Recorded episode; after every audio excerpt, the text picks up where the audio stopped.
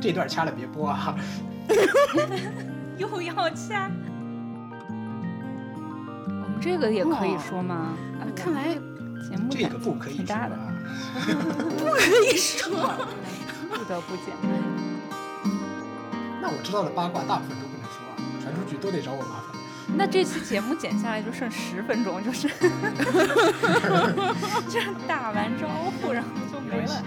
你们就说你们就说呃，邀请了一位路人啊，不如我叫路人啊。怎么改了三次名字了？我们在这个节目的途中频繁的改名字，马甲套了一件又一件。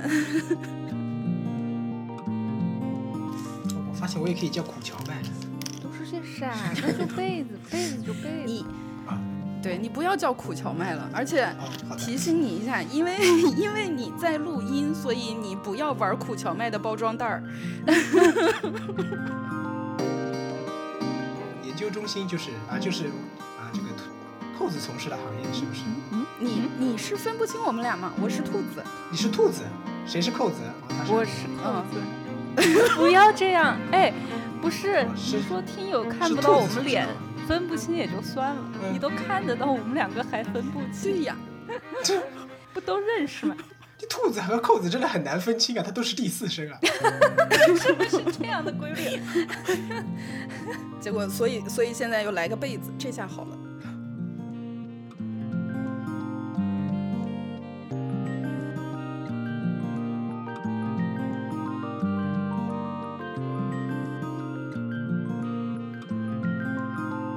好，欢迎收听《大哥爱思考》，我是扣子，我是兔子，我是被子，听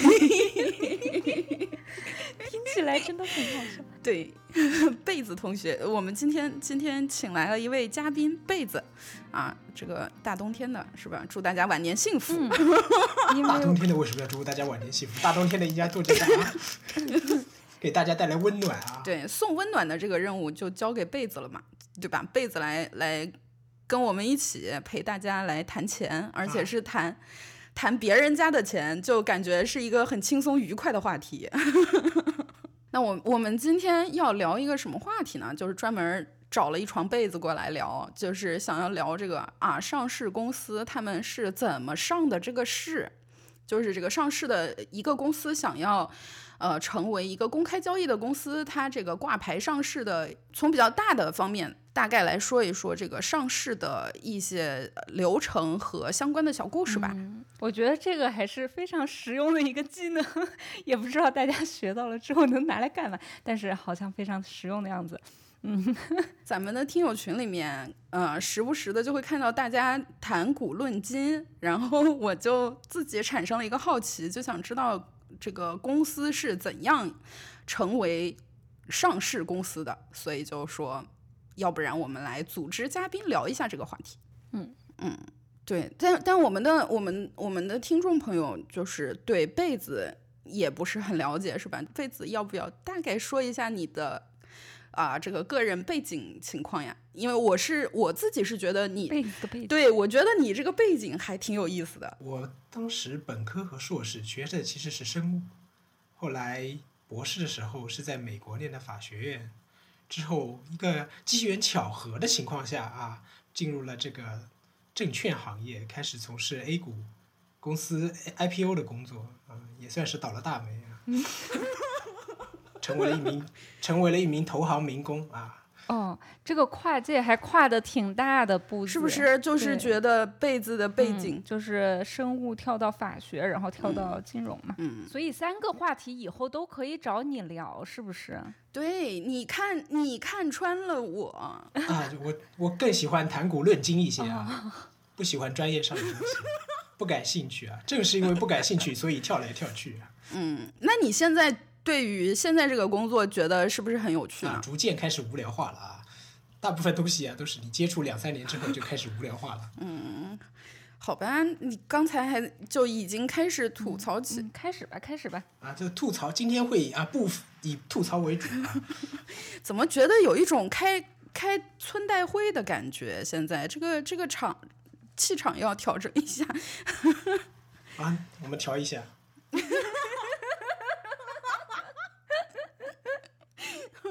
两位村代表何故发笑啊？嗯，村代表觉得村长的讲话十分的有趣。村代村长一本正经的说调一下的时候，并没有在调。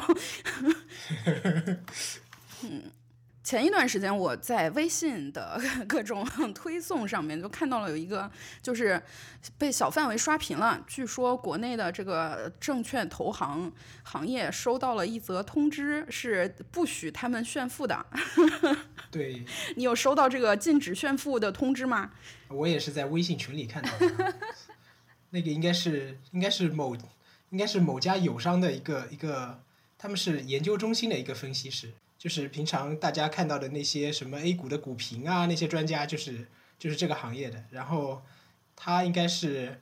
据说是在小红书上炫富，他一年拿到了啊两三百万的啊年终奖，然后就引起了上面的关注，就发了这么一封函。但是这封函也不是针对整个行业来发的，其实是针对那一家。友商来发的，所以我们内部并没有收到这样的。那所以你也是在微信上面被通知的吗？不用 炫富这对呀，我也是，我也是啊！大家好啊，快看群里有瓜，然后我再去看啊。但是我们也觉得这个东西不会不会真实执行下去的。就是这个东西的话，因为工资薪酬这个事情，毕竟到最后是一个市场决定的，并不是说上面让你减掉，比如百分之三十五十就能减掉的。那样的话，你会招不来人啊。证券公司他们是要是要活下去的呀。他们肯定还是会最后按照供需关系来决定这个薪酬的水平嘛？哎，说到这个供需关系和证券公司的薪酬水平，我就想，你看证券公司的这个薪酬水平如此之高，肯定是和它承接的业务分不开的。然后帮助啊这些想要上市的公司来完成上市的这个呃重要的步骤，是吧？公司的一个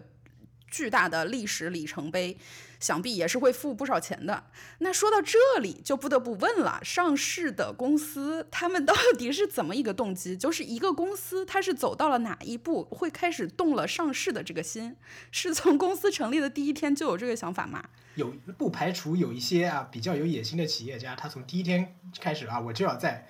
A 股上市、港股上市、纳斯达克上市，抱着这样的心态去弄。但是很多时候，我们接触到的，呃，上市公司。起码有一半其实是被股东逼着要去上市的，因为公司在成长的过程中，他会接触很多的投资人嘛。投资人，比如你一点一点的进来投百分之五、百分之十之后，当你这个公司经营到一定规模之后，他就会要求有回报嘛。那回报的主要方式之一就是通过 IPO，然后那些私募基金才得以退出。所以很多企业其实上市是被迫营业的。呃，当然，另外有一些剩下的那些公司呢，当然上市肯定是会带来呃，是一个融资的渠道嘛。那么当公司成长到一定阶段之后，它需要扩大经营的时候，它必然是要通过 IPO 来呃获取更呃一个更灵活的。主要是上市之后，上市当就是当次 IPO 公开发行的时候，它募到的资还是有限的。它之后它会源源不断的有一个持续的呃灵活的融资渠道，我觉得这个才是呃最主要的一个原因吧。嗯，还有的一部分企业家就是啊，我看我周边的企业家都上市了，我天天吃饭跟他们在一起喝酒的时候，牛逼都吹不响了。那我为了这个东西啊，跟他们平起平坐，那我也得是个上市公司的老板才可以。也有一部分是这样。嗯，居然有这种原因，并没有说从公司自己出考虑出发。嗯，但是那我觉得你看，像刚才贝子讲的，上市了之后它融资就更加灵活。从这个角度。如果公司是可以上市的，它水平到这里了，那它上市应该是总体来说是一个好事情，对公司来说。那如果这个时候发现饭局上的朋友们都已经敲过钟了，就剩我了，那我就会觉得我要不要快一点去敲一敲？是的，哎，对，其实这个我就有这个疑问，就是说，像刚才你说上市有这些好处，但是真的是适合每一个公司吗？就是。因为你上市，其实你也要带来一些麻烦嘛。比如说，你你很多东西你必须要公开透明，然后你你有很多额外的工作也需要做。呃，是的而且，对啊，然后我就觉得它它可能不一定适合每一个公司的。对，尤其是涉及一些信息不能不方便对外披露的啊，比如说你上市公司每年披露的年报里面，你是需要呃公开披露你比如啊你前几代的供应商啊、客户啊这些信息的。有一些涉密企业其实就很不适合。另外还有就是，你上市之后，你其实独立性的话是会有一定的影响的。呃别的公司可以通过收购你的股份形成呃成为你的股东，那你这样就形成关联关系了。那你如果跟一些跟你的这个股东呃有一些利益冲突方面的关系的客户在呃进行业务合作的话，那可能这方面也会受到一些影响。所以主要是就我觉得还是独立性和信息披露这两方面带来的一些不能说负面吧，呃带来的一些影响吧。嗯，你这么一说，我就回忆起来，这两类我都见过。嗯 对，确实？对你应该见的比较多。嗯，是以前见过一些，像你看信息披露，就是呃是一个特别现实的原因，有好多公司，包括在呃医药行业这个板块吧，有一些甚至现在就是规模已经挺大的公司，在美国，嗯，他们至今没有上市，就是呃。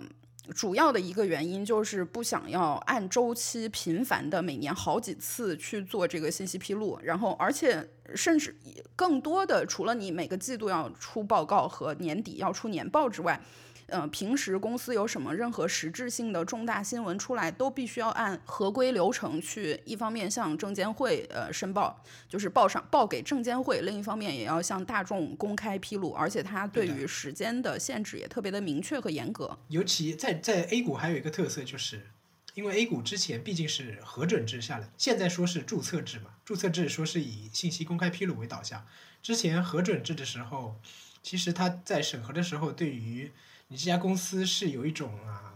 抄家式的核查，要把你盘问一个底朝天的。这这这过程中，呃，涉及到的一些东西，虽然不向公众披露，但是你需要向证监会汇报的一些信息，真的是非常非常细，所以这个也是很头疼的问题。想到要被抄家，就打消了这个念头呢。确实，你前面说的那种被迫营业式的呃上市，其实也是一个特别大的因素。就是你看啊，呃，公司创办的早期，从天使轮开始融资，然后 A 轮、B 轮、C 轮、D 轮什么，有一些公司能融融到好多轮，然后这些。在在他还是私营企业的阶段就进入的这些投资人呢，其实就是我给你钱买你的股权，但是这个股权我要怎么最终实现我的回报，把它变成再重新变回钱，那我就要把我持有的你公司的股份卖给别人，我要找一个接盘的买家，但是我卖出去已经有一有赚头的时候，这个价格就会上涨了嘛，就是未见得是因为公司不好，或者是没有投资人愿意买，有可能单纯就是因为你涨价了，所以就变得不好卖了。可是如果这个时候公司挂牌上市了，就变成公开交易了，那我就可以把我手上持有的股权在这个公开市场上进行售卖，这样我卖出去就变得容易了很多。这个是，嗯、在这个就是私营企业投资的投资人，他们退出变现的一个呃呃，不是叫变现嘛，就是实现它的回报、实现它的投资收益的一个最主要的途径了。嗯，现在大家关注的已经不是呃收取得收益了，已经是收回成本了。嗯，因为最近因为这个东西这么对跟二级市场的这个景气度是非常相关的嘛。嗯因为众所周知啊，最近啊绿的发慌啊，所以确实呃赚钱的不多吧，应该说，我觉得我个人觉得啊。那既然说完了公司为什么会有上市的这个诉求，那上市肯定是有条件的，对吧？就是你监管部门肯定对它是提出了一些规定，就是所以到底是什么样的公司能上市？就是说这个上市有什么门槛啊、要求啊之类的嘛？是，首先你要上市，你是要公开发行股份嘛，所以你首先必须得是一家股份制公司。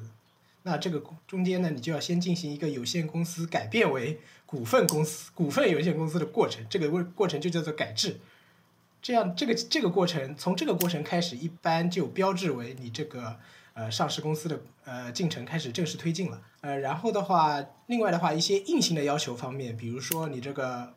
接下来这些信息啊，会非常的非常的教条化，就是一些一些一些法律规法法法规规定的东西。那我随便说一说，就说现在现在 A 股，就说 A 股的话，现在是科创板、创业板还有主板、中小板嘛，主板、中小板合并在一起了嘛。那科创板和创业板目前啊，据称是啊是按照注册制的标准来实行的。那它的话，一般在这两个，因为我做这注注册制的板块比较多嘛，所以我就觉呃谈一下这两个板块吧。那你上市的话，肯定是大家最关心的，还是你一个收入和持续盈利能力的的问题。那收入的话，一般是，呃，像科创板的话，它会分五个标准啊，创业板会有三个标准啊，然后主板和北交所会有自己另外的标准啊，所以这个东西我就不一一个一个说了。就举个例子的话，像科创板的企业，它呃分为什么市值十亿、十五亿、二十亿、三十亿、四十亿的时候，它分别应用不同的标准啊。当你比如说你是一家创新药研发企业的话，那它会根据你这个量身定做一些标准。呃，你这个一个作为一个创新药研发企业的话，你有的时候你的药其实还处于呃临床的早期，那这个时候你肯定是没有主营业务收入的啊。那这个时候的话，他就会要求啊你进行一个对这个企业进行一个估值预测啊，你测算到它未来的市值大概大概能有四十亿，然后它这个核心产品已经进入临床二期，那这个时候，因为我们知道临床二期的话，你已经过了一个叫概念验证的。过程了嘛？那你这个时候其实你的药物研发风险已经降低了很多了。那这个时候他就觉得你可能有一个上市的潜力，嗯，他就会制定一套啊，临床你这个市值四十亿，嗯，加上你符合呃呃核心产品二期临床，这样量身定做一套标准给创新药企业。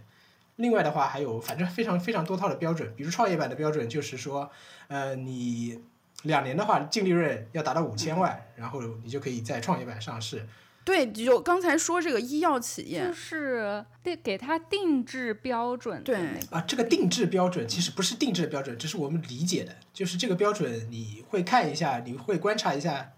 非常符合这一类企业的经营特征。所以它是按板块对吧？是按其实是按那个 sector sub sector 来分，就是这个公司它属于什么行业，然后我们大概知道啊，这个行业的这些公司按照它的发展和成长的规律，一般来说你在什么阶段的公司会表现出会会会做到一些什么样的水平，然后那我就靠这个行业经验来制定这个标准，是吗？对，基本上是这样，但是。因为它分了科创板和创业板，那就说明它这两个板块其实是有侧重的嘛。科创板会比较关注一些先进制造呀，然后比如软件技术研发呀，还有一些呃呃生物医药类的创新业的呃创新属性比较强的企业。那创业板呢，就会偏向于那种技术能力可能稍逊一些，但是它整个经营模式、商业模式非常非常先进这这一类的企业。嗯。好吧，科创板你刚才说就是两年净利润超过五千万，是两年每年超过五千万还是累计啊？呃，创业板创业板两年五千万，纸面上就是规定按规定是写的两年五千万，但实际审核过程中呢，我们发现是它基本上是要求每年五千万的净利润，嗯，过的概率会比较大。目前创业板已经过的，然后就是在上市之前，它这个净利润。呃，当年没有达到五千万的话，大概不超过十家吧，嗯，最少的应该是三千多万。哦，那所以听起来，其实你看它就是国内的这个证监会的要求和和这些股票的特征啊，和美股还是挺不一样的。因为我记得我以前听说，就是除了主板之外，国内的你看像科创板和创业板，尤其是科创板吧，它这个概念说就是。呃，和美国的纳斯达克的概念是非常像的嘛，就是我不要求这个企业已经有净利润或实现了正现金流，但我就是觉得你这个公司是有创新性的，这个公司未来我比较看好，就允许这些还没有能赚钱、还没有实现赚钱的公司就拿来卖股票了。这样子的话，那嗯，广大的股民，比如说我们韭菜们买股票的时候呢，就不是去看这个公司的财报，但是对这种根本就没在赚钱、一直在烧钱的公司的话呢，那证监会能允许它上市，就肯定不是说我认为这个公司可以保证大家的这个收益了，它肯定就是说我我认为这个公司有个未来，有一个美好的未来。我认为这个公司的饼画的好看。对，美国人是喜欢听故事。嗯，是的。是有这个感觉，所以它确实是从纳斯达克有借鉴的嘛。但是国内感觉不太喜欢听故事，嗯，但是他会更注重数字一些，他会要求你的风险尽可能的低，尽可能保障它尽早的实现收益。对，因为我刚才不是就在那儿问你那个对公司净利润居然有一个数字上的要求，实际上在就我接触的也挺少的啊，就是但是我知道美股有很多的股票。它根本就不赚钱，所以你对这个公司上市做一个利润方面的要求根本无从谈起嘛。对，我觉得这个如果上升到一点高度的话讲的话，你会觉得就是美国的整个一个资本市场的思维模式跟国内其实是有一定区别的。美国它就像美国的经济模式一样，它其实是它是建建立在一个信心的基础上，它是认为信贷产生价值的嘛。哦，这个是和美国的文化整个融合在一起的好吗？都不仅仅是但是 在中国的资本我们会我们会我们对呀、我们是社会主义国家，我们会认为生产才能创造价值，你的企业必须从事有意义的生产，你才是有投资价值的企业。所以我觉得这是文化差异吧，有可能。那其实也挺挺割裂的，因为你实际上，嗯，嗯，在日常商业行行为当中，你会观察到，大家也不见得是，对吧？就是那种呃风口风口来了，然后大家就乘风而上的时候，好多人就就不再冷静的分析了。就是我们有看到一些，比如说国内有一些初创企业，他的那个想法其实还挺好的，但是由于可能股东们会逼迫他快速的去赶快赚钱，于是导致他这个原本很好的想法，最后变成走走的有点儿歪了。你你你会觉得有这种情况吗？我觉得被资本裹挟着，然后走了一条比较原跟原本设想的道路不一样，这个是有动作变形的路对是有一？定的可能，但是我觉得在上市阶段的话，一般都是整个模式已经比较成熟的企业了，所以一般不会在这个阶段出现这样的问题。但是在投资的早期，我觉得还是还有很大概率出现这样的问题的。有可能就是在准备上市，或者是说，呃，股东会希望想要赶快把它弄上市，然后自己赶紧就是可以脱手了之类的吧。呃，然后在这个阶段可能会逼迫创业者去做一些可能本来不太想做的事情。嗯，他们不只是逼迫啊，我们最烦的就是一些意见特别多的啊投机构投资者，满屏不动半屏摇啊，在那里瞎指挥啊，把整个现场搞得乌烟瘴气。确实有这样的事情发生。快来给我们讲一下，是是什么样的现场？是 是是怎样一个现场？你说的这个现场是什么？因为上市是需要中三个中介机构、律师、券商还有会计师嘛，然后我们会经常定期的举行一个会议，叫做中介协调会，会商议一些接下来比如申报的进度啊，然后一些问关键问题怎么处理啊这方面的事宜。然后在这个事宜上呢，呃，一些机构投资者派委派的代表呢，有的时候他这个投资机构就是他这个代表一个人的了。然后他就会发表一些意见，因为他觉得他在资本市场这么多年啊，了解的东西肯定比这些啊小券商这些小朋友多得多啊，然后就开始发表一些奇奇怪怪的意见。对他还会觉得说我是股东，而且多数时候他是比较大的股东，他会觉得我给了钱的，对呀、这是我要说了对呀、算。这是我就要说了算了。我们想你一个百分之五以下的小股东，你在这说什么东西？嗯 内心暗暗的骂啊，但是表面上还是啊，他毕竟是甲方的爸爸啊。嗯那他们在这种时候就是瞎支招的时候，一般是哪些方向上他会意见特别多？是对于如何对这个公司进行估值，这个公司应该卖多少钱这件事，他意见特别大是吗？哦，他们他们发表意见太多了啊！他们会在任何问题上发表意见，以显示他们的专业性啊，展示他们存在的价值。你看刚才说那个甲方的爸爸，我正在想，爸爸的爸爸是爷爷，他是金主爷爷。我们有的时候想是爷爷，你年纪大了，政策已经变了，这已经不是两年前的资本市场了，规定已经改了。国内这个市场就是变化也真的是特别的快，啊是的说起来。但是既然咱们话都说到这儿了，快来给我们讲一下这个上市的一般流程，就是这个市它到底是怎么上去的？你刚才说了有三方的中介，一个是券商，就是你所在的公司，对吧？然后呢是会计师和律师，嗯，其实听起来好像挺容易理解的。律师呢，就是在整个过程中要把握、呃确保这个整个过程每一个步骤都是合法合规的。那会计师呢，主要是就是对财务呃情况进行审计。嗯，那你们券商都干些啥呢？啊，这个东西我们要倒过来看啊，就是看这家上市公司如果上市之后发现材料造假的话，怎么罚的啊？嗯，一般法律相关的罚律师啊，会呃，然后财务相关的问题罚会计师啊，这两个问题都少不了券商啊，所以一般呃罚款的时候，券商是以亿为单位计量啊，然后律师和会计师是以百万和千万为单位计量，所以说我们券商的责任就是说要在他们两个的基础上，工作的基础上对他们的工作进行复核。然后还要对他们的整个一个业务模式进行一个价值的发掘。哦，所以那你的这个背景就很很合理呀、对，啊，啊，确实挺合理的。那实际开展过程中呢，我们目前都是呃独立进行核查，然后两两边一起一起对一下数据，基本上是这样的。也就是因为我们也不太放心，因为很多时候，如果你合作的这个律师和会计师是你经常合作的还还好，你知道他们整个一个业务水平。如果你是新合作的一个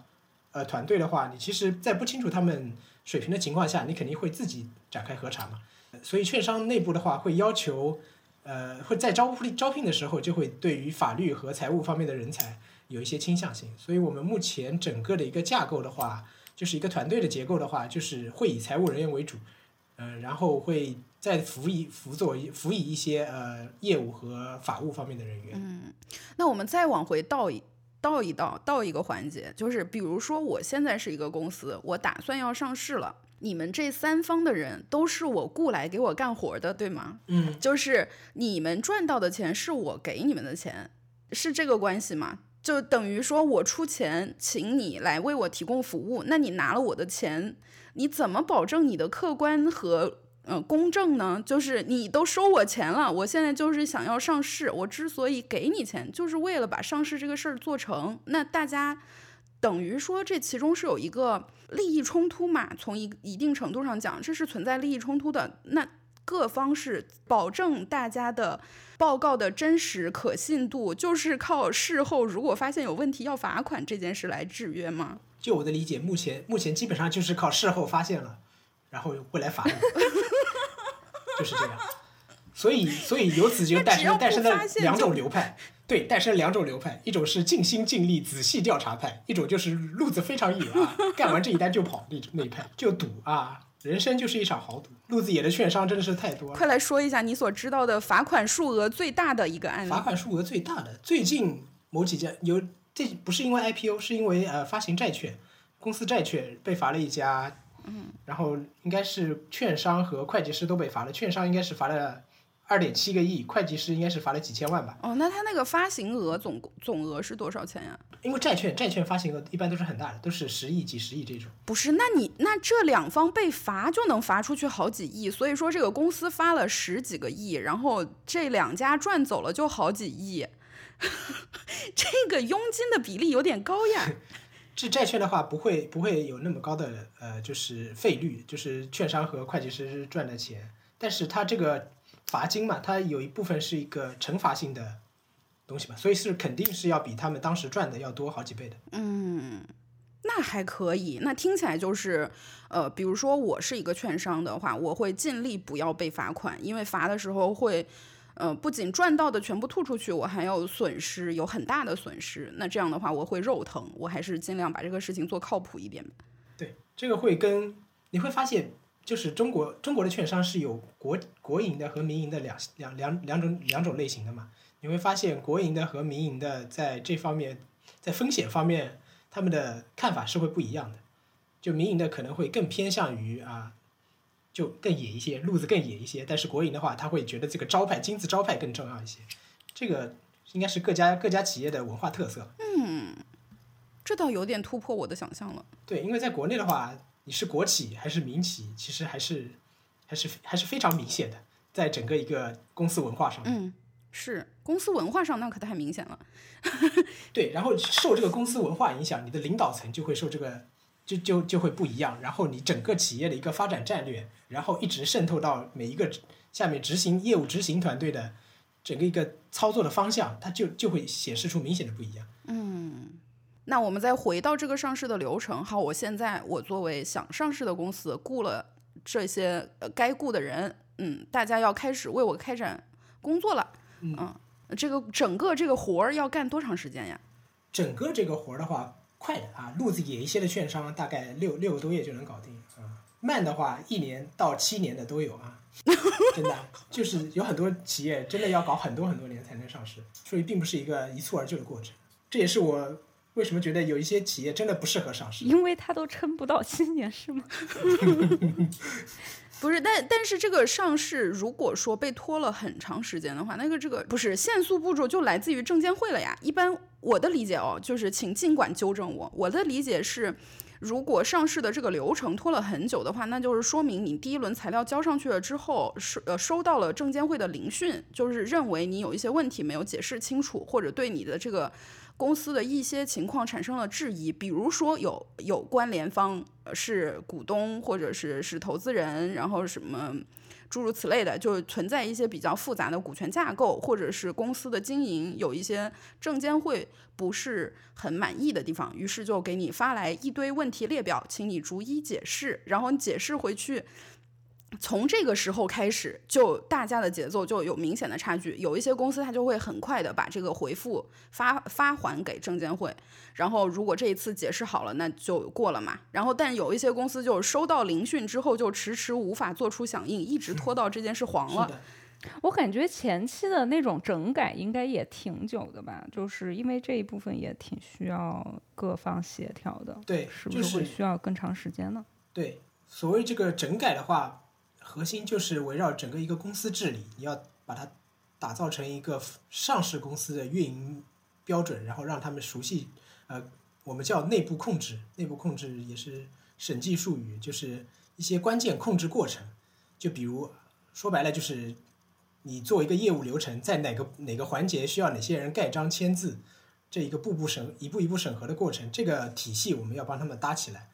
所以这这一块的话是比较耗时间的，耗时间还是一方面，最最主要的是你如何使企业的人员配合你的工作。对，因为说白了，企业上市，股东是得利的，但是工作人员他又有什么又有什么收益呢？他为什么要配合你的工作呢？他会在你上市上市期间疯狂的加班，然后然后会收到或收不到老板允允诺的啊这个加班补偿。他为什么要配合你的工作呢？对，而且通常在这个过程当中，公司也会有比较多的人员变动，嗯，对吧？甚至有一些人，他有可能就是你你要整改了，我要被裁员了，我不要。嗯，是的。就是我感觉这个整改的过程当中，就是工作人员的呃工作改变还是特别令人讨厌的那种，就是不是你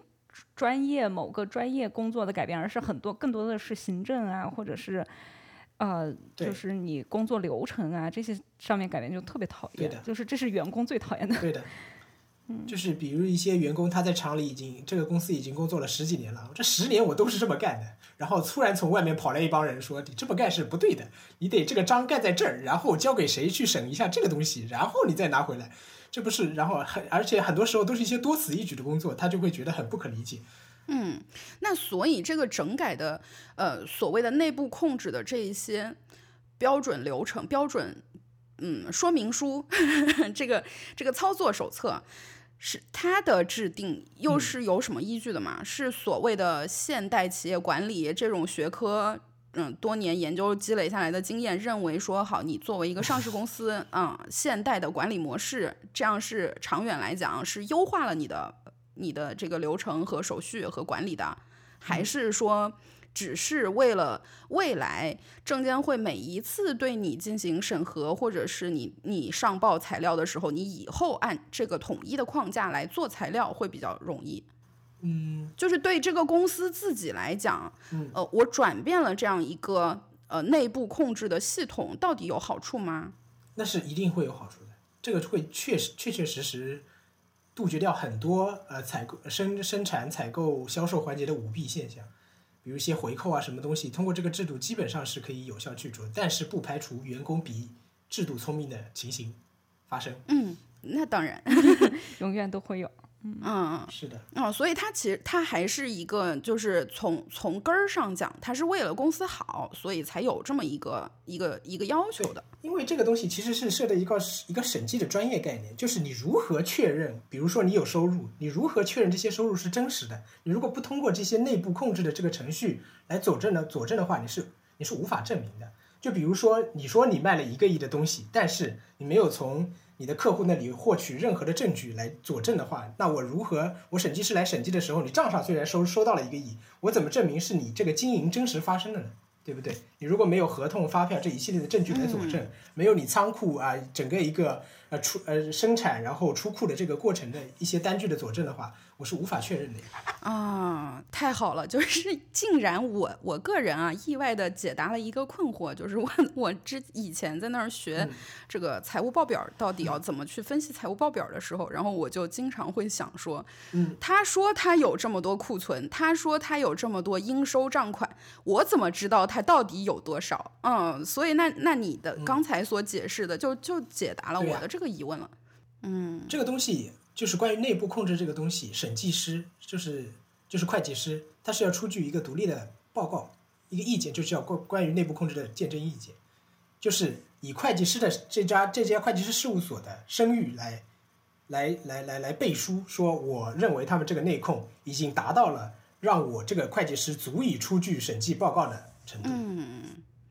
懂了。对，所以刚才说到又又有一点扯远了。一般上市公司开始开始准备上市了，他会先约到，因为他们都有自己的一些关系网嘛，以及股东他们，他们会先约到一一到两家中介机构，然后大家会坐下来协商一下，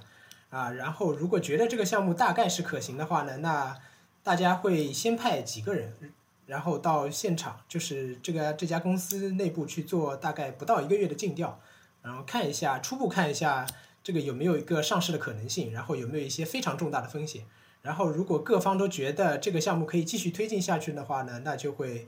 呃他们在公司内部呃，比如券商在内部的话是要召开一个立项流程的，就是我们内部还要再审一道。嗯，你会出撰写一个初步的尽职调查报告，然后汇报一下这些这个企业的情况，然后会在内部先过一个会议，然后表决会通过之后，你才可以正式立项，然后开始呃开始进场。嗯然后进场之后呢，券商这边先做先要做的一件事情，就是说你要签一个辅导协议。这个辅导就是跟刚才那个整改是一起的，就是说我要在比如呃这一段时间内对你各公司治理和内部控制的各个方面呃进行进行纠正。这个辅导签协议签署之后，你就需要报送当地的证监局去备案，这个就过过程叫做辅导备案嘛。然后证监局就会就会知道有这家企业正在辅导，然后这个时候呃公开信息上就已经查询到，就可以查询到啊，已经有这家企业已经开始呃受券商辅导准备上市了，然后这个时候就会已经开始有敲竹杠的那媒体过来了啊，说你如果不怎么样，不给我多少多少钱啊，我就把你公司以前那些黑料全部都挖出来啊，所以你起码得给我五千块钱啊，他们要的要的也不多啊，一般在早期的时候要的不多，五千五一万啊都有，就是啊这种叫财经公关啊，敲竹杠的。为此对应呢，有的时候我们也会让上市公司啊。就是找一个另外一个啊反敲竹杠的，也叫财经公关啊，来防止别人敲竹杠啊，就是场下控评的一个这个东西啊，啊一，个公关团队。那就是扣子之前想过的那个。我成我一边我一边嗯造谣一边辟谣，然后自己搞两个公众号，对我一边敲竹杠，一边帮你反竹杠。两个号互相引流。也有这样的。对呀，就是殊不知啊，殊不知敲竹杠的那波人是我子公司的员工，我先把他们派来，然后让你意识到反敲竹杠业务的必要性，于是你就会雇我了。然后甚至有一些就是没有什么黑料的，他不需要任何黑料，他就直接打电话来说：“我知道你们公司没有用正版的 Office 软件，现在你必须给我多少多少分口费。”因为这个这个这个真的是百发百中，因为大部分公司国内的公司真的不会有这个版权意识去买正版的 Office 软件。哎，所以你看哦，公司走到马上要上市这一步，突然就开始爱惜羽毛了，突然开始知道自己的这个商誉是是商业信誉或者自己的牌子 的，美誉度是非常重要的一件事情了。就是啊，突然开始走流量明星，开始啊知道要造人设了。所以我才觉得就是这个真的就是跟人要准备包装出名之前是一模一样的嘛，就是你 要把你过去十多、二十年、嗯三十年发的所有的微博、微 什么朋友圈，然后什么全部都翻出来，然后全部要审计一遍，有没有说过什么会日后会被人翻出来的东西？嗯，太可怕了！我天，是的，所以一般这个时候我们会建议企业做一件事情，就是把你嗯，把你所有注册的网站啊，先全部关掉，全部打开都是四零四页面啊。哦哦，有道理，防止在你自己这个清场还没有做完的时候被别人截屏。啊，没错，所以就是上来上手立刻先把网给断掉，社交媒体账号之类的呢？是应该暂时也不用发再发任何信息啊。那也得管得住你，比如说马马斯克的那个社交媒体账号，他他怎么也管不住他。那那没办法了。因为你上市之后，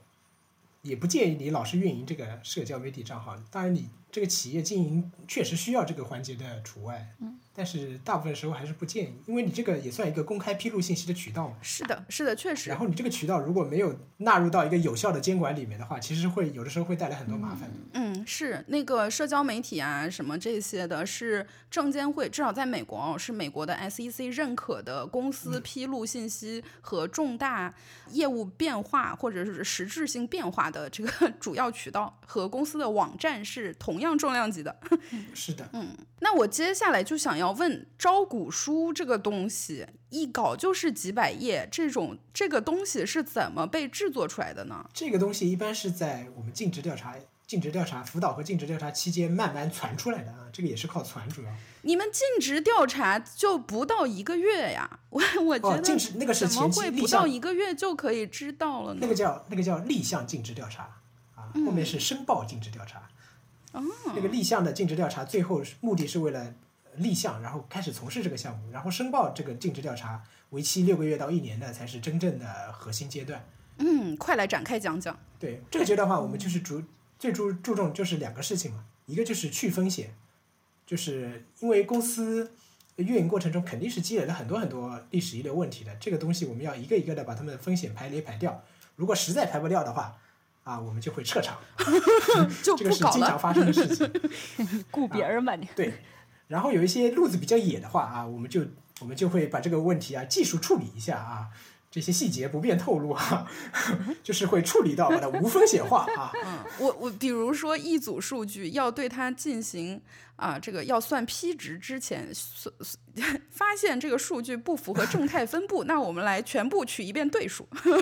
啊，这个这个你这个也可以啊，但是我们一般啊，就是把假设都给改掉啊，从根源上解决这个问题。对，所以说两个两个核心，一个是去风险化，还有一个就是价值发掘。那价值发掘的这个成果，最终就会体现在招股书上嘛。呃，尽职调查的你整个成果会体现在叫做你的工作底稿上，他们叫 working paper 上，然后价值发现是体现在这个招股书呃对外披露上面。因为招股书理论上是应该面向投资者，但是我十分怀疑有没有任何投资者读过招股书。我觉得应该是啊，只有我们写这份招股书的和呃证监证监会里面审这份材料的会读过这个这个材料。还有一个群体会读这个几百页的招股书，就是股票分析 师，分析师是是的，看的可仔细了。没错。然后，因为我们尽职调查期间的话，它也会，我们也会主要分三个模块嘛，就是业务、法律和财务三个三大模块嘛。所以一般这三块模块分别的负责人，到最后就会负责这个招股书的对应模块的写作。所以最重要的招股书最重要、最核心的三个模块就是法律部分叫做历史严格啊、表示出你这个历史上这个整个股权结构是清晰的，工商登记也都办了，然后该付的钱也都付了，然后不存在股权人代持的一个现象。然后财务部分呢，就是会有整个报表一个按科目，我们会按科目一个一个的讨论，然后会跟呃同行业可比的上市公司一个一个的进行对比。我觉得这个财务方面是比国外的招股书要批的细细致很多的，因为国外的话基本上就是一个报表，然后一个管理层讨论，大概就是说一下我们这个财务数据如何证明我们的业绩是亮眼的这样一个，我不知道这个理解对不对？嗯，差不多是这样。对，就是招股书里面，像美股的招股书里面，它就是会给出上一年或者是当年的审计后的那个财务数据，甚至有的时候也会看到没有审计的财务数据。嗯，对，在在国内的话，你是必须首先是审经审计的数据，然后要是三年一期的，嗯，对，因为它对国内这个对于三年是一个三这个数字还是非常重要的，它会在很多地方你都会见到要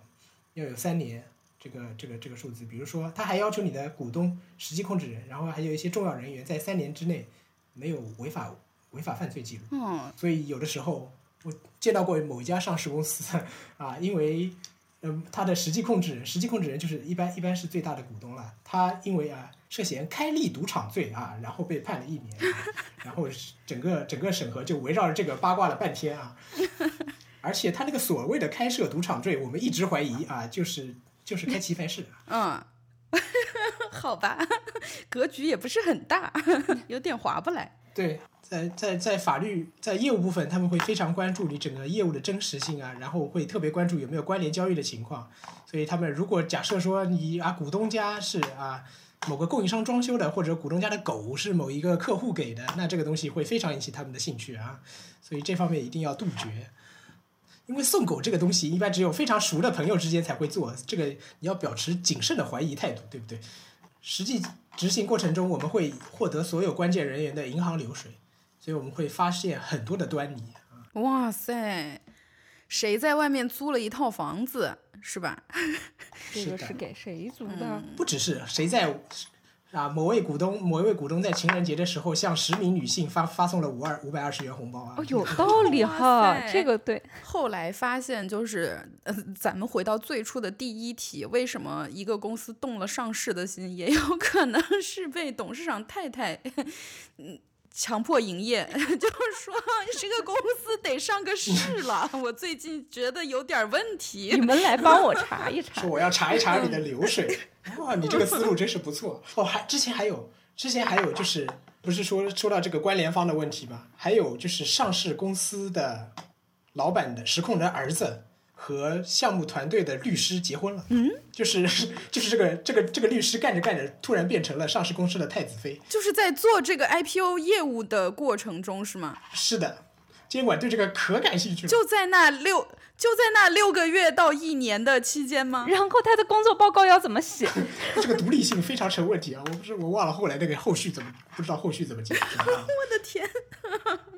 后来有些就是被训的董事长都训的有心理阴影了。家里说我要买个车，要不要先跟你报备？哦，可乖巧了呢。对，好可爱呀！这么一听，太乖巧了，太可爱了。嗯，但我觉得我我有一个猜想，就是话说到这儿，突然想起来的，就是国内对于上市材料里面财务数据要求更严格，可能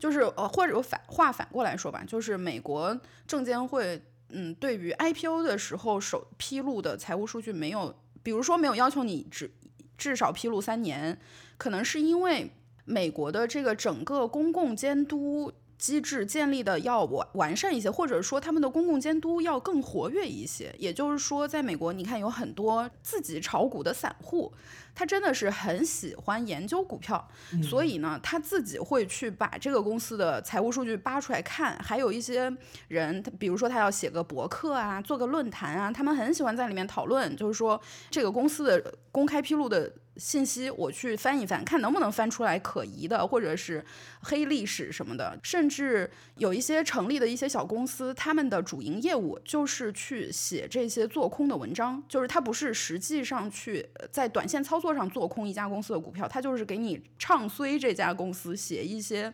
呃，写一些负面的报道，而且他们的报告一般就是至少要写个好几十页，但多数其实你看下来，嗯，会发现并不是什么实质性的问题，但是会有很多人盯着这个公司的所有的数据，会反复的去去挖它，去看它，所以可能因为有这种对有这种民间监督的话，公司就会谨慎很多，他自己会会特别小心，至少不要搞出一些很容易被发现的问题来。所以我觉得三方面吧。一个是你刚才提到的，就是它整个法律法规还有整个一个监督的这个机制是比境内要成熟一些。然后第二个是美股的投资者和中国的投资者相比而言，美股投资者很明显他们的水平是要更高一些的，不是纯韭菜。因为你看到美股的投资者大部分是很多时候是一些基金，然后中国的话却是以散户为主的。所以这两个层，他们这两个对于整个一个招股书，还有一些申报材料的理解能力是不一样的。嗯，这是第二点。然后我觉得第三点的话，还有一个就是美股的这个做空机制，在境内的话其实是没有那么方便实现的。呃，散户做空的手段是很有限的。所以说的话，这方面也是一个制度上的，我觉得一个一个本质的差异吧。嗯，这就导致了，所以说在国内上市的过程中。证监会会整个一种家长式的一种一种审核的模式，会帮散户、帮投资者在第一道关的时候就卡得非常死，嗯，就要求非常严。对，因为其实咱们在很前面的时候你就提到了嘛，呃，等于中国整个这个证证监会对于上市公司的要求是逐渐在从审核的模式向注册的模式在转型的。那其实美股基本就是一个注册的模式，就是嗯，它没有特别严格的审核，包括说你公司提供的信息的真实性，呃，证监会会在自己的网站上声明说。公司信息的真实性，证监会是不负责给你核对的，你自己要把握自己的投资风险。是的，这个就再上升一个层次的话，就是整个一个国内的大政府模式和国外的小政府好模式有打住区别。我们不要上升到这里。但我就想起来，就是那些跑到美国来上市的那些中国公司，可能就是觉得，哎、嗯嗯好像可以有漏洞，有有不是也不知道有漏洞吧？好就是像上市容易一些的感觉钻，嗯，对的，还有了瑞幸在美国割韭菜的神话。嗯，但瑞幸现在也过得不错呀，人家并没有以为中的那样倒掉。我可喜我可喜欢喝瑞幸了啊！他们推出的虎年嗷嗷咖啡啊，怎么突然插入突然插入一波个广广告，瑞幸把钱结一下，笑死了。但我前我前阵子是听了一个播客，就是说瑞幸好像现在在，呃，以一种非常端正的姿态，很主动的去纠正自己的历史错误，因为他们想要再次挂牌。嗯，对他们现在是在美股粉单市场嘛，嗯，我觉得他们还是有希望的。他们现在有一个核心优势，反而是他们除了星巴克之外，他们是开设门店最多、的门店数量很多，他们很在乎这一点。对，对的。招股书的话，我之前是因为我不是财务背景出身嘛，所以除了财务部分的话，业呃业务部分和法律部分我都都负责过。法律部分的话，写作是比较简单的，就是照着工商档案抄一遍就可以了。然后我没有贬低这一部分的意思啊。然后业务部分的话，应该说是整个一个价值展现的核心吧。他会要求你介绍一下他们的主营业务，他们的整个经营模式到底是怎样的，然后他们主要产品或者服务是什么样的，然后他所所在的这个行业到底是怎么样一个发展情况，它整个一个上下游的价值链分配是怎么样的，然后你在你这家公司在这个行业里面有没有一些突出的特性，然后这个东西你要通过在短短一百一两百页的篇幅里面展现出来，我觉得这个还是比较考量一个一个人员的核心写作能力对吧。嗯，对，写投资建议书的时候，就是这一块儿是最难写的。就你那个词儿，我觉得得特别难，嗯措辞我写这块的时候，我习惯我习惯从财务数据出发，我会从财务数据发现他们跟别的公司有什么不一样的地方，他们的亮点在哪里，然后我再会倒推到说，来跟他们的业务模式进行验证。我发我会发现，哎，是不是因为这个原因才导致他们财务数据有这样的？这样的话，财务和业务结合起来的话，你一方面你通过呃文字能表述，一方面你通过数据能佐证。我觉得这样是一个，反正是我的写作思路吧。那既然你这么说，我就不得不请教一下。那关于，比如说，你看啊，公司的价值有很大的一部分是通过和同业的其他的公司进行比较，而是而体现出来的嘛。是的包括你刚才说，就是它在它的这个行业，现在整个行业是处于一个什么样的发展阶段？然后，那这个公司在行业里面是怎样一个位置，以及那它区分于行业内的其他公司，它有什么不一样的地方？就是所谓的这个区分度到底是在哪里？嗯，那对于行业的整体的了解，其实呃有一个专门的词叫行业研究了。对，那那关于这一块的内容，又是你们又是怎么去做呢？行业研究这一块，目前据我所知，主流的就是靠啊、买报告。咨询公司出的报告是吧？是的，啊，这里面以沙利文，然后着实咨询他们港股着实咨询为主一些，他们出的最多啊。嗯，啊，不可多做评价。所以。券商在筹筹备招股书这个阶段，报告是要买的，是吗？嗯那是买报告的钱其实挺贵的。理论上来，理论上来说是不能买的。对的，理论报告目前应该是五十五十万五十万一份吧，我了解的行情，平均下来。理论上又不能买，就是为了避免这个嗯利益冲突嘛，就是比如说我给你这个出报告的公司给钱了，所以那你就要跟我说这个行业大有前景，这个公司在行业内独树一帜，又要避免这种情况，所以不让买。是的，那在实操中，这些报告和行业数据是哪儿来的呢？如果你决定不买的话，那就你就只能靠啊券商民工们一点一点到网上去搜罗啊。那如果你要以完全独立的方式来写作这个东西的话，你应该就会有一个逻辑论证的结构在里面。你会先预设好一些结论，然后通过在网上找数据来验证你这个结论。通过找证据。没错，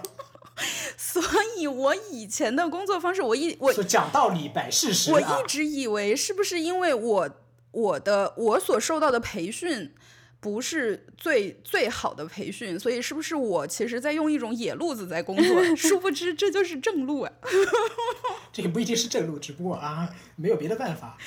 这是这是一个嗯，就是不是只有我在我当初是这么干的，对吗？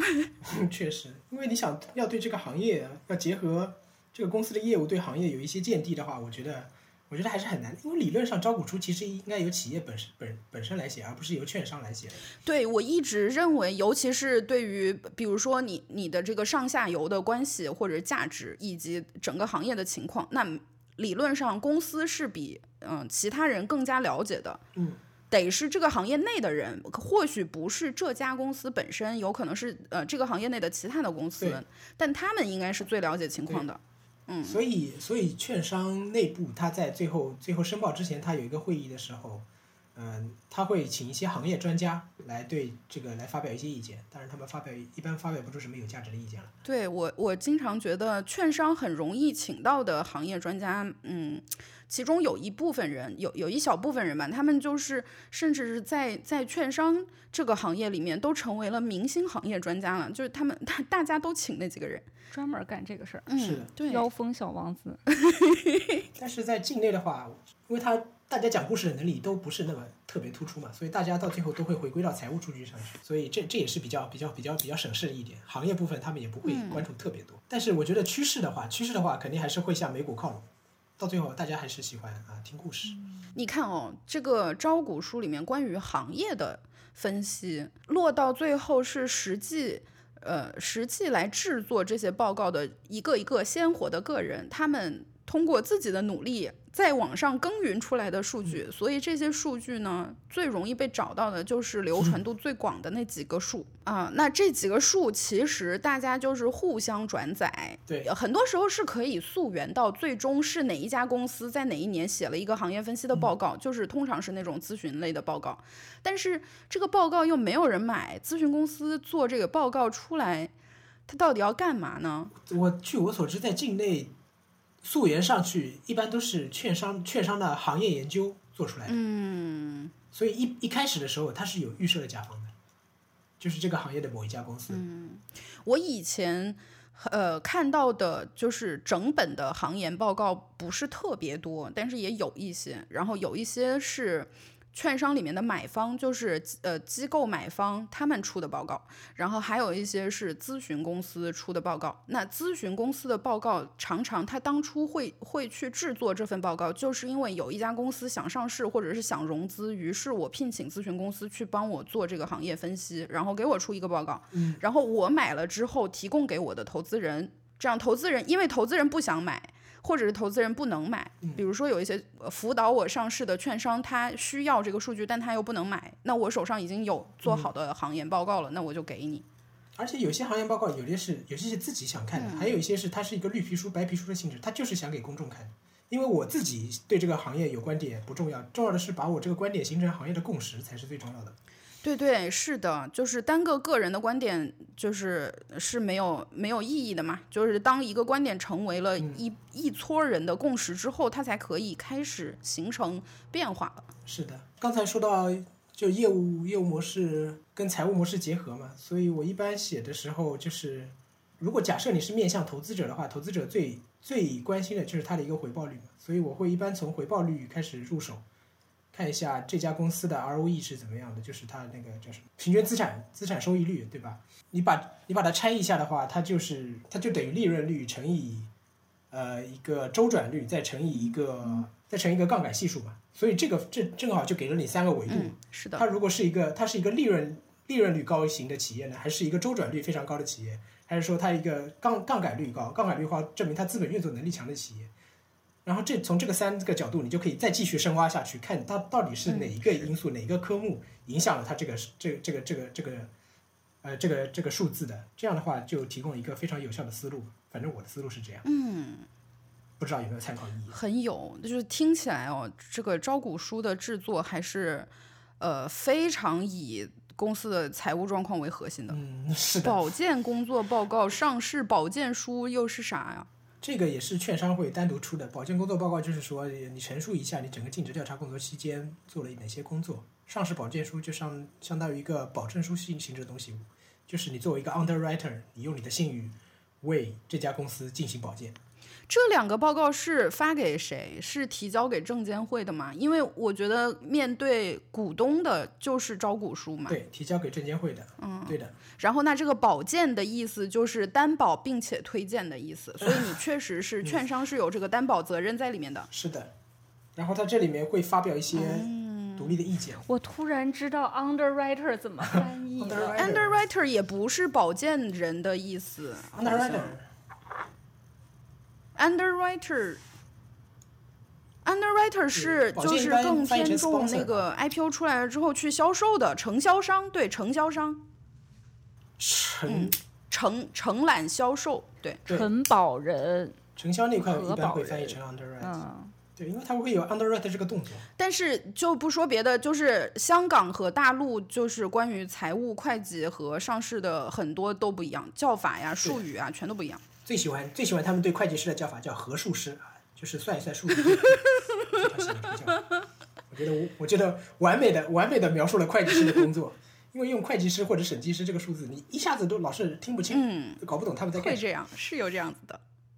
说到会计师，我看你这个大纲里还写了，会计师要出具审计报告及四项小报告。审计报告，审计报告就是对财务表财务报表的附注吧，三个财务报表的附注。然后四项小报告是一些乱七八糟的，什么内控内控有效啊，然后还有什么各方非常非常非常简短，大概一一两页的那种小报告。嗯，那律师出的报告又要报告些啥呢？最后就是说公司一切都合法合规，没有违法行为，注册的都好好的，执照都没有过期。啊，完全正确。哎，其实我听下来，听到现在为止，我发现你看啊，就是。公呃，一个公司要挂牌，呃，就是首次公开募股，它这个 IPO 的过程需要的呃大块儿上面的这些所谓的尽职调查的主要项目，和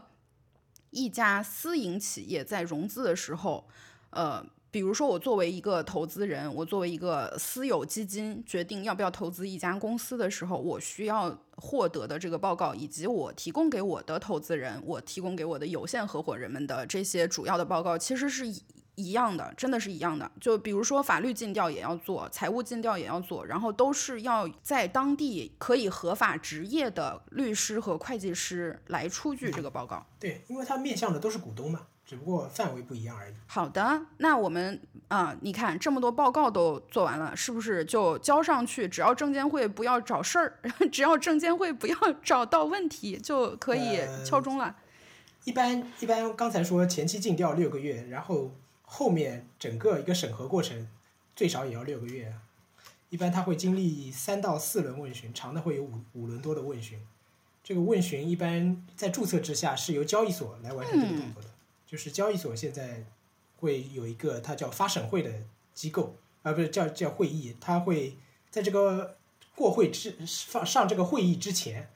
它会有一个呃叫做预审员来审核你这个项目，针对你这个项目提出每一轮提出，大概第一轮的话会提出几十个问题，如果你后发现你后面每一轮的题呃问题数在逐渐减少的话，那随说明你的希望越来越大，审核员已经越来越认可你这个项目了。如果你发现第一轮问过的问题，你第二轮又问了一遍，那就说明你第一轮答的完全没有答到点上啊！建议重新答。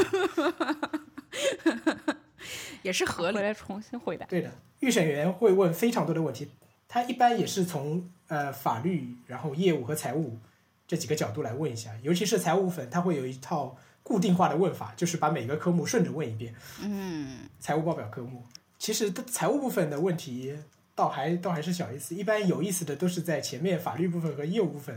老是能问出一些奇奇怪怪的问题啊。嗯，比如某一家上市公司，他们老是老是纠结这个，你为什么要和你老婆离婚呢？你们什么时候离的婚？离的婚的时候，这个财产到底是怎么分配的？就非常八卦。你当年那个开的那个赌场是不是棋牌室？哎呀，也也能理解，关心离婚这件事情非常能理解，因为离婚的时候就要分财产。嗯是的，呃，比如说，假设刘强东离婚的话，嗯这个问题就简单很多，因为他们签订了非常详细的婚前财产协议，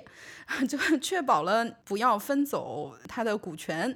就有一些有一些夫妻离婚的时候，因为呃，一方持有的公司股权，那就是作为呃婚姻内的共同财产的话，假如你没有提前约定，那离婚的时候就会被分走一部分的股权，有可能导致你就从这个公司的第一大股东或者实控人变成一个嗯没有什么实质影响力的股东了。那等于对于这家公司来说，拍板儿它的业务和走向的这个人就换掉了。是的，从公司角度来说，这是非常重大的一个问题。因为对于这个股权结构，你上市之前可能你大家都不在意这些股权，上市之后突然发现手手上的股票已经价值也是十几亿了，那完全不一样的，所以股权结构一定要清晰。那我突然就想到，比如作为公司的这些高管们，就会很关心股自己公司的股价，就有可能我的个人个人名下的那个数字，嗯，就是虽然钱我没有没有打到我账上，还不算是真的钱，但是我的身价可能一天之内就缩水了一半呢，就是浮亏啊，嗯，一下浮亏百分之五十，嗯浮亏。可以的，可以的，这个词我以前只听说过浮盈。对，啊，目前大家都是浮亏的状态，我估计今年啊，那上市的这个申报，就是申报有没有一个具体的时间节点？是比如说我把材料交给证监会的那一刻，算是我申报提交了，是吗？呃，受理的那一刻，他会要出一个受理的通知，哦，就是发给你一个 receipt，对，是盖章的，嗯 是有法律效力的。然后申报前，申报前夜，大家都会申报整个申报过程，就纯申报这个动作是要搞一天的。交材料要交一天是吗？对，现在全是电子化了，但是你要把所有的东西扫描归档，然后然后上传到他那个系统里面去。然后上传的时候，你要有一个 U 盾一样的东西，你要插到这个里面，你才能上传到它那个系统。哦，生成一个每次不同的那个密钥。就是你要插进去，你才登登录它那个网站嘛。然后这个这个过程，IT 人员是一定要全程候场，因为如果你一旦网线断了，那这真的是不堪设想。对，因为申报，因为国内这个财务数据是有一个有效期的概念的。比如说你是以十二月三十一号为申报基准日，就是说，那么你就要出这个十二月三十一和前两年的十二月三十一各出一份呃报表，形成三年的呃财务数据。然后这个财务数据的话，你必须在六月三十日之前申报受理，不然的话就过期了。这样的话，你就要再等半年，然后以重新以重新加一期六月三十号的财务数据，啊，可以可以说是前功尽弃，所以这个时候一定要全部在场。请把那个烧香解释一下。烧香真是太重要了，这可是核心流程。这个上市成不成功，有的时候就是一个学学问题啊，所以大家一般都会组织到啊附近比较灵验的寺庙里面去烧一烧香啊。有的时候不止烧一家庙，你可以到啊到到七月份的七月份的上海静安寺观察一下啊，都是些老板们在那儿烧香是吗？应该有不少啊上市公司哎，是老板们在那儿烧香，还是 还是你们券商在那像儿烧啊？券商券商应该也会烧。这个东西，会计师、律师一起。这个烧香的意愿希望我写的报告没有问题。啊，中介中介机构协调会就讨论一个议题啊，就是到底在哪家庙烧香啊？大家大家开了一个那个烧香局，大家票选出年度最灵验上市庙宇。是的，我觉得这个一定在，一定有一家。这个烧香的意愿跟个人在这个这个上市过程中得到的收益是成正比的啊。一般律师和会计师可能烧香的意愿会弱很多，因为到最后分钱的时候是，首先是上市公司自己募到的资，然后其次分到最多的应该是券商吧，一般。能不能透露券商的这个券商的这个佣金是百分之几啊？呃，券境内的会比境外稍微高一些。呃，境内的话一般是百分之六到八左右，跟你这个它百分之六到八是相对于你这个募资金额来的。就是如果你募十亿的话，它就会收那差不多。对六千万八千万。嗯，每股是百分之七，一般是一般行业标准是百分之七。对的，就承销保荐费嘛。那反反馈问询是不是也讲完了？对，反馈论询的话，基本上就是这样，一般到三到四轮嘛，然后会上一个叫做发审会的会议，发审会一般当天就会结束，然后会隔一个星期披露你到底有没有过会。嗯，就很像论文答辩，对吧？你论文写好了之后，先把论文交给交给答辩委员会的那些导师们去看，然后在你答辩的当天呢，他们就凭借已经看过的论文和你现场的陈述来给你提一堆问题，然后等你回答完，这个过程结束了之后，会把你从答辩的小房间赶出去，他们这个委员会要自己在里面悄咪咪讨论一番，然后再把你叫回来，告诉你结论。小黑会。对，然后在在中国的话，你过了这个发审会，你还要再到证监会去参再走一轮。是人要去的吗？呃，人现在应该是不用去，他就是注册阶段，文件行动，文件行动。嗯，注册之后，你就会拿到一份盖章的批文，然后你就会在可以在两年、三年之内择机。那这个，比如说具体到底是哪一天开始在市场上交易，这个日子是怎么定的呢？你你跟交易所商量着定就可以了。不是去庙里抽签的吗？去庙里抽签是你自己决策的一部分。你比如抽了一个八月十八是个好日子，你抽了，然后你去跟交易所一方，发现有十几家都在抢这个八月十八，那你可能要调到八月十九。那就是同个庙里抽来的。后来庙都是给他们一个时段，嗯跟交易所聊好，说以后我就发这个纸条所对给他们。联动对他们有一个。他们有一个共享的日历，然后交易所把日历提信息提供给庙一部分，庙就可以排排号了。我感觉你发已经已经研发了一个新的上市上市公司的模式了，我们可以搞一家上市公司就这么搞。然后发行阶段应该就跟美国的会比较比较像，就是先做路演，然后定一下价格，然后就可以发行了。嗯，但是在国内的话，整个过程会比较偏走流程一些，所以美国的话，这个应该是核心环节嘛。因为美国的投行的话，它整个就是一个承销商的角色嘛，主要最主要的角色。在国内的话，反而不是，在国内 ECM 团队的话，反而是一个偏偏后台一些的团队吧。那这个新股上市的第一天，它那个上市价格是怎么定下来的呢？就这个股票啊，第一天交易挂牌的时候是十块钱还是二十块钱？这个数是怎么定的呢？就是上市第一天第一秒的那个价格就是发行价嘛。然后发行价的话，在国内的话有个定价的过程，主体上就分为两种嘛，一种是向那个投资者进行询价，就是会有一种就是 auction 的 auction 的方式，然后他会说你愿意以 A 价格，比如一百块买一百万股，然后你愿意以九十九块买两百万股，它就会价格优先、数量优先这样把它排下来。然后它这样整个拉出来之后，不就会有一个平均价格吗？它当然会剔除最高价什么最低价，那那有那个过程，它整个会就就会有一个平均价格嘛，你把整个做一个加权平均，嗯那在这个询价的过程中。对，在这个询价的过程中，就是等于说，呃，券商和这个待上市公司想要知道自己的股票在投资者心目中值多少钱，那这个时候会去接触的肯定是那些大型机构投资者，因为他们。嗯交易量大嘛，权重大一些，对吧？就肯定没有人会来问散户，因为散户 兴不起什么风浪来。是的，所以就导致一个现象，因为整个过程就会完全变成由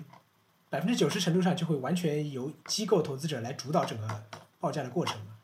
那他们如果私下约定好一个比较低的价格，然后大家都在这个区间内，比如九十九十一、九十四这个价格内，大家集中在这个报价的话，那么他们实质上几家机构联合在一起就能把这个价格给给锁死了嘛。嗯，就是大家一起压价。对的，那那从券商或者是待上市公司的角度，有没有他们有没有什么办法能够防止对方成功压价呢？有啊，就是你不不通过询价手段发行，而是通过直接定价，就是券商和发行公司自己商量一个价格，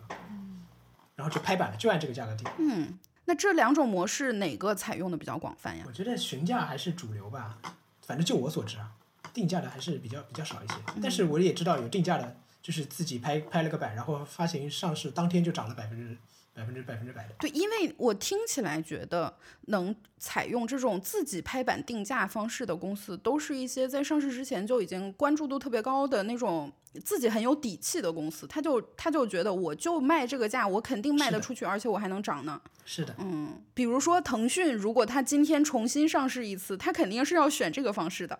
他不愁卖。啊、但是腾讯的话可能不能，因为他对这个有要求，就是你整个市值如果超过一定的金额之后，你就或者发行量超过一定金额之后，你就不可以以以定价模式，必须以询价模式来造出一个市场价来。那有没有这种询价模式最后谈不拢？就是投资人认为应该卖八块，但是上市公司觉得那我就卖亏了，我觉得我我股票值十二，然后最后就黄了，黄在了最后这一天的。可以啊，询价询价，觉得呃发行人不满意，那我就再择机发行嘛，所以才有择机发行这个这个词嘛。哎，这种情况下，就是这三呃前面说了半天的那三个中介还能拿到钱吗？呃，三方中介是以募资成功，就是发行上市当天才能走后面的流程，哦就是整个拿钱是必须先发行成功才行。哦，等于如果呃不管是因为什么样的原因，最后这个公司没有成功挂牌，股那就股。票没发，那大家就都白忙活一场了。嗯，也不会白忙活一场，因为大家现在都是分阶段收钱的嘛。辅导阶段会有辅导费，单独的收入很少，哦，然后保健会有保健费。这个在会计里面也是一种专门的那个 实现收入的不同两套不同办法的一个。是，那就是比如说前面分阶段收的那个费用，嗯，如果它最后上市成功了，这部分费用会算作是 commission 之一吗？还是说单它就是单独收的？对对，在我比如我辅导费，那在我辅导完成的时候，你就要给我了。然后保健费，我保健成功，你已经拿到批文之后，我就要把这个保健费收掉。然后最后那一块按比例抽成的叫做承销费，那是最后你发行成功了，你确实募到钱了，然后我才能从中间抽百分之多少。呃，这三方中介机构其实最后拿到的是高于百分之六到八的，因为它还有前面的稍稍微高一点，因为因为那部分不多前面那一阶段不会不会太多，一般辅导费大概几十万，然后保健呃保健费的话大概一两百万吧，然后但是会计师不一样，会计师是和律师他们是基本会计师你上报上去之后，他们那个审计费就就就就可以付了，因为一般是一两百万嘛，然后他们是按按小时或者是按工工作量就收钱的，对吧？就是就是按单收费。啊，我也没有看过他们的协议啊，我不知道他们到底是按什么什么模式在收费，不过反正就是按次吧，就是按次吧。对对对，就按这个项目吧，大概几百万的这个水平，律师费大概也是几百万的水平，会比会比会计师稍高一些。但是你真正发行成功之后，会计师会会有笔额外的补偿，所以最后会计师大概一共能收到一千多万。律师为为什么啥没有额外补偿？嗯，呃，我觉得可以从工作上工作量上来解释一下吧，因为会计师其实是负责整个财务工作。那也不对呀。要是是因为工作量的话，那我就是会直接是这项这项工作整个那个费用就会高一些嘛，而不是说在结束了之后会再有一一一部分钱。因为本质上，你如果不是在上市的话，你这个审计公司审计师就是在做一个年审的工作，对不对？嗯，嗯，然后后面你额外的工作其实就是做一些，因为呃交易所问询回复的时候，你要参与答回答他们的问题嘛，这一部分是额外的工作。哦，顾问答题费用，对的，反正我是这么理解的。嗯，可以粗浅的这么理解一下。但是这个就涉及到牵扯到你到最后这个奖金到团队内部是怎么分配的？因为在会计师那边的话，就出现了禁止炫富的函，啊，对，到会计，尤其是到会计师那边的话，很多时候这个奖回，你之前那个审计费是会摊到每个人头上，你 bill 了多少 hours，然后根据这个呃算加班费啊，算什么的，所以那一百多一两百万是分到实际执行人员头上的，但是后面奖励的这一这几大几百万可能就分不到那些人头上了，啊，就要看团队的小小头目，啊呃，是怎么想的啦。就会直接只流入整个呃合伙人层面啊，这样就导致一个很奇怪的现象。各项会计师们、现场执行人员在做项目的时候，天天希望这个项目早点早点黄掉啊。这样的话，因为对他们的工资没有什么影响。哦，然后合伙人呢就不会不劳而获，打引号的不劳而获了。合伙人其实在这个层面上的 劳动就是把生意带进门来，是吧？所以还是要分分钱，大家才能好好干活儿。嗯，嗯，分钱是门核心艺术。，对，是这样的。现现代社会艺术门类可太多了。分钱，如果你把券商想想这个投行团队看作一个看作一个公司的话，他们的核心经营模式中最重要、最主要要披露的就是怎么分钱。我看你这个提纲上面还写了，就是呃，挑选股票代码 这个事儿，我觉得是怎么挑的呢？这个核心过程我也不了解，因为这些都是 ECM 他们在做的。但是我知道是有这么一个程序的，就是你可以选一个你喜欢的号码，跟摇号差不多。嗯，就是啊，它会有一个大概有个屏幕，让你从几个号码里面选一选，好像是这样。哦，是他给你一些号码选，还是你这样的呀，不是你完全自己交一个号码吗？你完全定制化，你可以像你可以像你可以像马云爸爸那样啊，挑一个非常吉利的数字，跟发行价一模一样的数字啊，然后被你看脸书的股票代码就是 FB 嘛，对，但是国内是数字嘛，他肯定是自己挑的啊。国内是数字呀，哦，什么零六八六零八有，道理。但那个数字也可以挑呀。哦，有道理，有道理，那就可以。对，那个数字是可以挑的。嗯，所以他会给你几个候选数字。你关系你关系硬的话，你可以直接定制一个自自己定制嘛。对呀、蚂蚁金服就是那个当时不就是自己定制的数字？嗯有啥用？那呃，国内上市也敲钟吗？敲钟啊，有个锣，一般敲完钟就可以在群里准备收红包了。哦，那你得先发照片呀，录个小视频，是的，董事长敲钟的小视频发到，一定有内卷员工发到公司群里。一般都是直接在朋友圈发嘛。对，所以你看啊，董事长去敲钟的时候，一定要带副总，副总负责拍小视频。一般一般副总才不会董秘一般是董董事哦，董会秘书秘拍的，有道理。不是因为敲钟是有人数限制的，你不能整个团队都去，他就是那个现场最多只有几个人，所以高管们都又都想去，那只好有一些高管承担起拍照业务。在境内的话，上市公司董秘是最核心的，因为他是信息披露的主要负责人。哦所以公司发呃媒体公告的时候，基本都是这些人最后拍板那个公告的内容的，是吗？对的，嗯他还可以请媒体拍照 发给他。对，财经公关一，你从第一天约他这个五千对块的财经公关可以帮你包揽这些。挺好的，对，从一开始的时候就谈好，那个最后送不送拍照。是的，啊，这一套业务一条龙啊，这不还有上市当夜？嗯，就是敲钟当夜就开始啊，这办酒会是重，要的环节。那太重要了，就是庆功会嘛，办酒会，一般都是香槟畅饮啊。哇，然后一般是不是会去包一个那个楼顶或者是酒店酒店或者什么的那嗯种高端场所？啊，对，高不高端的不管，一般喝完酒大家开始啊，各个团队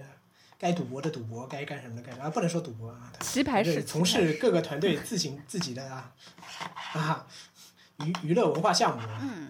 哎，那这一个庆祝活动，呃，上市公司是不是我我感觉好像比较顺理成章的是会邀请啊、呃三方中介都一起过来参加？对，会至少派代表嘛。你首先你两位保荐代表人是一定要去的嘛。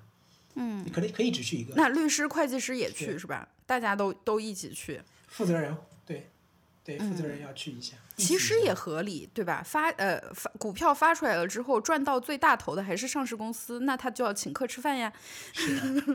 发红包肯定少不了。呃，收到的佣金就觉得是合情合理应得的，然后反而是后来发个红包，感觉 有一些更开心的成分在里面。对呀，发红包最开心了。早知道就把那些都弄成红包发一摞儿。